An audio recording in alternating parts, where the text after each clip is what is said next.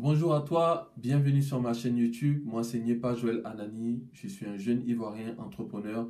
J'entreprends en Côte d'Ivoire depuis la France, mais également en faisant des allers-retours plusieurs fois par an. Si tu es sur cette chaîne-là, c'est que quelque part, tu es un repas de preneur ou une repas de preneuse, soit en devenir, soit tu l'es déjà. Repas de preneur, ce sont ces membres de la diaspora-là qui souhaitent investir en Afrique pour pouvoir demain y retourner. Voilà pourquoi le slogan de cette chaîne-là, c'est investir et rentrer pour vivre au pays.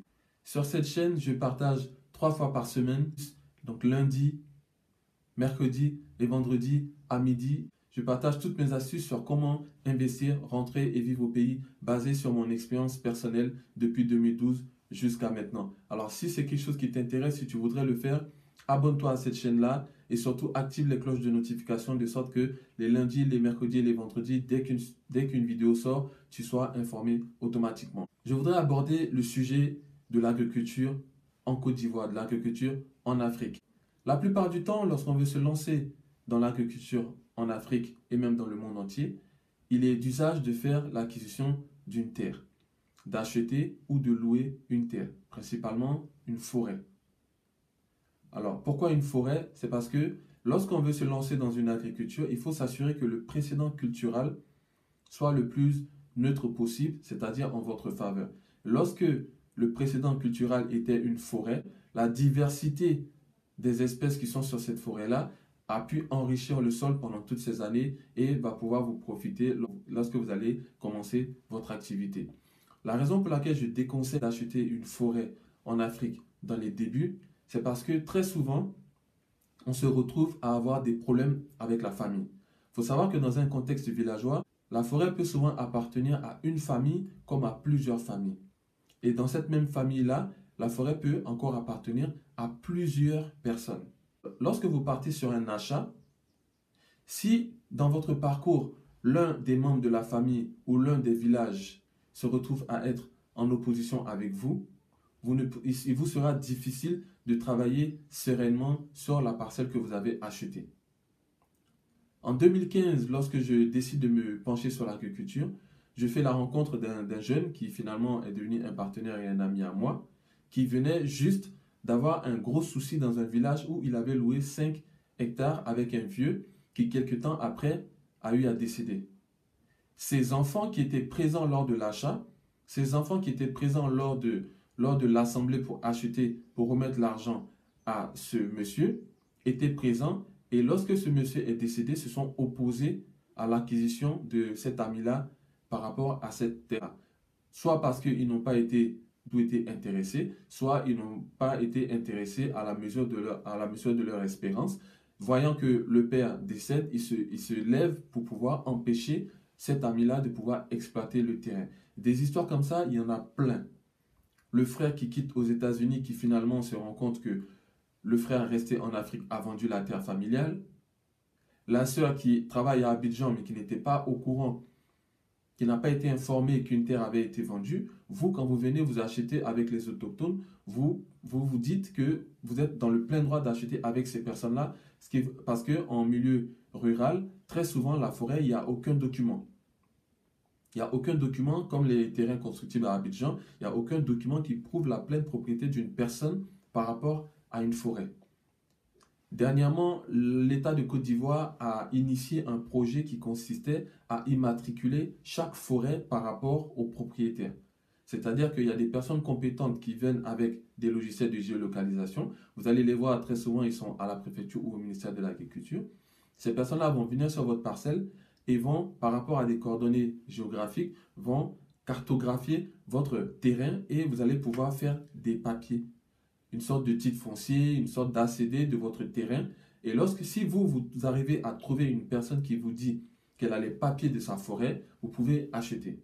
À ce moment-là, vous connaissez la légitimité de cette personne par rapport à la forêt et vous avez des documents qui prouveront par la suite, donc il faudra faire une mutation, qui prouveront par la suite que vous êtes maintenant le nouveau propriétaire de cette terre-là. Mais si vous avez un, villageois, un propriétaire qui vous dit mon terrain commence ici, finit là-bas, vaut mieux ne pas du tout acheter ce terrain-là, cette forêt-là, dans la main de cette personne et trouver quelqu'un qui a vraiment les papiers, qui pourra vous légitimer par rapport à l'exploitation de cette forêt-là et par rapport aux futurs problèmes qui pourraient arriver lorsque d'autres villages ou d'autres membres de la famille se lèveront contre vous. Ce que moi je vous conseille, c'est de faire de la location, de louer l'espace. Vous louez l'espace à l'année. En Côte d'Ivoire, il y a des endroits où une forêt se loue à 45 000 francs CFA par mois, ou 50 000 francs CFA par mois, ou 100 000 francs CFA par mois par rapport à la proximité de cette forêt-là. Donc il y a différents types de prix. On vous dira des fois de payer 3 mois, des fois on vous dira de payer 6 mois, des fois on vous dira de payer à l'année. Ce que moi je conseille, c'est de prendre un contrat sur 3 ans, mais de payer, de payer chaque année avant de consommer.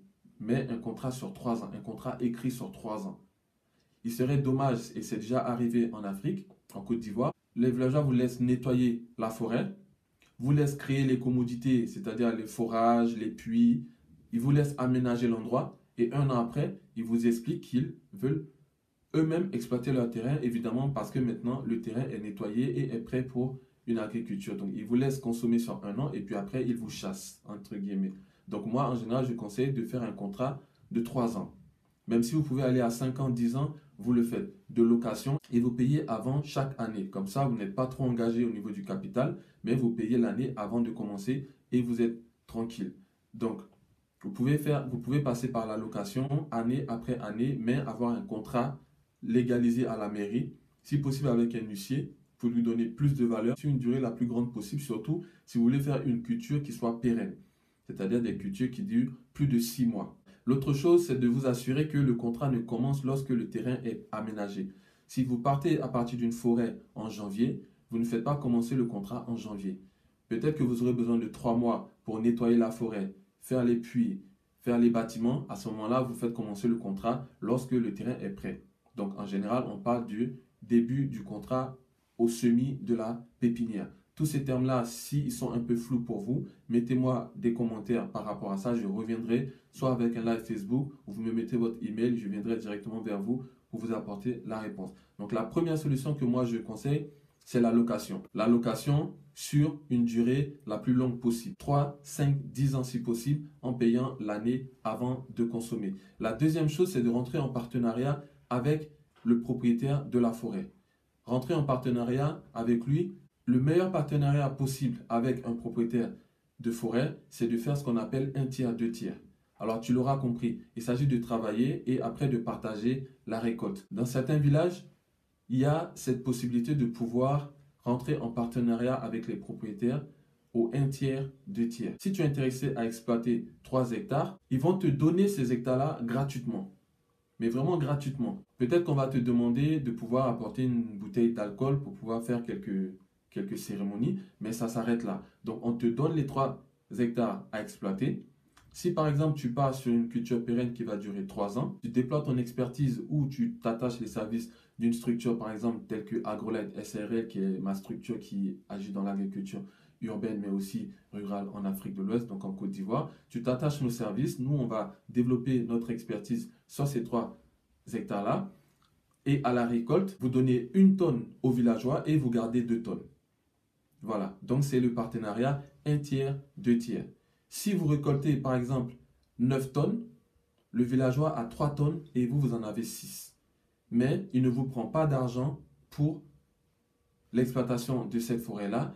Et le principal avantage, ce que moi j'aime dans ce, dans ce système-là, pareil pour la location sur 3, 5, 10 ans, c'est que si jamais il arrivait dans votre parcours que certaines personnes ou certains villages venaient à s'opposer à l'exploitation de la parcelle de la forêt que vous avez choisie, c'est le villageois lui-même qui va s'assurer de pouvoir régler ça. Donc, ils vont régler ça en famille ou ils vont régler ça entre villages, mais à aucun moment, vous, vous ne serez impliqué. Pourquoi? Parce que vous êtes dans un partenariat, dans un cas, ou dans une location à l'année.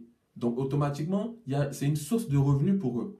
Soit dans la location classique, c'est une source de revenus annuelle pour eux, donc c'est le propriétaire lui-même qui va calmer, entre guillemets, on va dire, qui va calmer ses frères, qui va calmer le village, leur disant que voilà ce qui a été fait, voilà l'argent qui rentre tous les ans, à la limite, ils vont s'arranger entre eux pour pouvoir régler le problème. Dans l'autre cas, il expliquera tout simplement que c'est un partenariat, donc la terre ne vous appartient pas et c'est le cas, et le but, c'est pas de pouvoir posséder cette terre-là, mais de pouvoir travailler tranquillement et de pouvoir faire votre projet et être rentable sans toutefois qu'il y ait trop de problèmes collatéraux ou de dégâts collatéraux. Donc, il va tout simplement leur expliquer que vous êtes dans un partenariat, que vous travaillez ensemble, que vous êtes sur le 1 tiers, 2 tiers. Il n'est pas forcément obligé de donner les termes de votre accord, mais dans ces deux cas-là, vous êtes gagnant et vous êtes tranquille en cas de crise. Pourtant, lorsque vous achetez, vous avez remis votre argent à un villageois, à un propriétaire. Si jamais il décède, comme ce fut le cas de mon ami, ou si jamais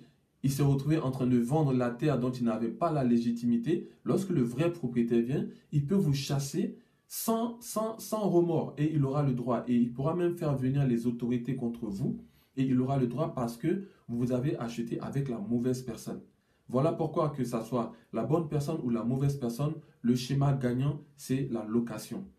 En faisant la location, vous n'êtes presque jamais perdant. C'est le propriétaire, c'est la personne avec qui vous avez loué la terre qui va gérer tous les problèmes pour vous sans que vous ne soyez impliqué. Voilà, donc si tu t'apprêtais à acheter une forêt en Afrique pour faire de l'agriculture, regarde cette vidéo, réfléchis encore un peu, Contacte-moi si jamais tu veux des pistes de réflexion, si tu veux aller beaucoup plus loin dans la réflexion. Mais assure-toi de faire le bon choix entre la location l'achat. Le seul moment où l'achat est pertinent, c'est lorsque le propriétaire possède les papiers de son terrain, ce qui est très très rare. À ce moment-là, il vaut mieux partir dans la location ou alors partir dans ton village à toi où tu as certainement, on a tous des terres chez nous.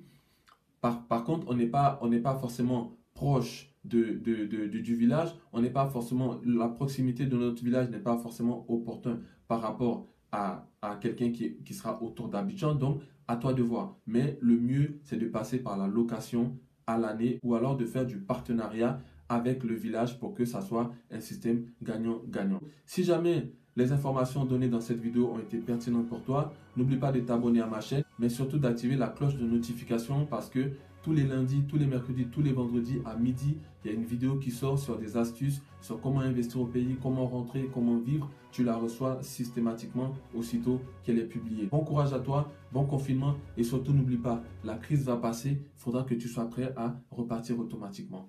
À bientôt.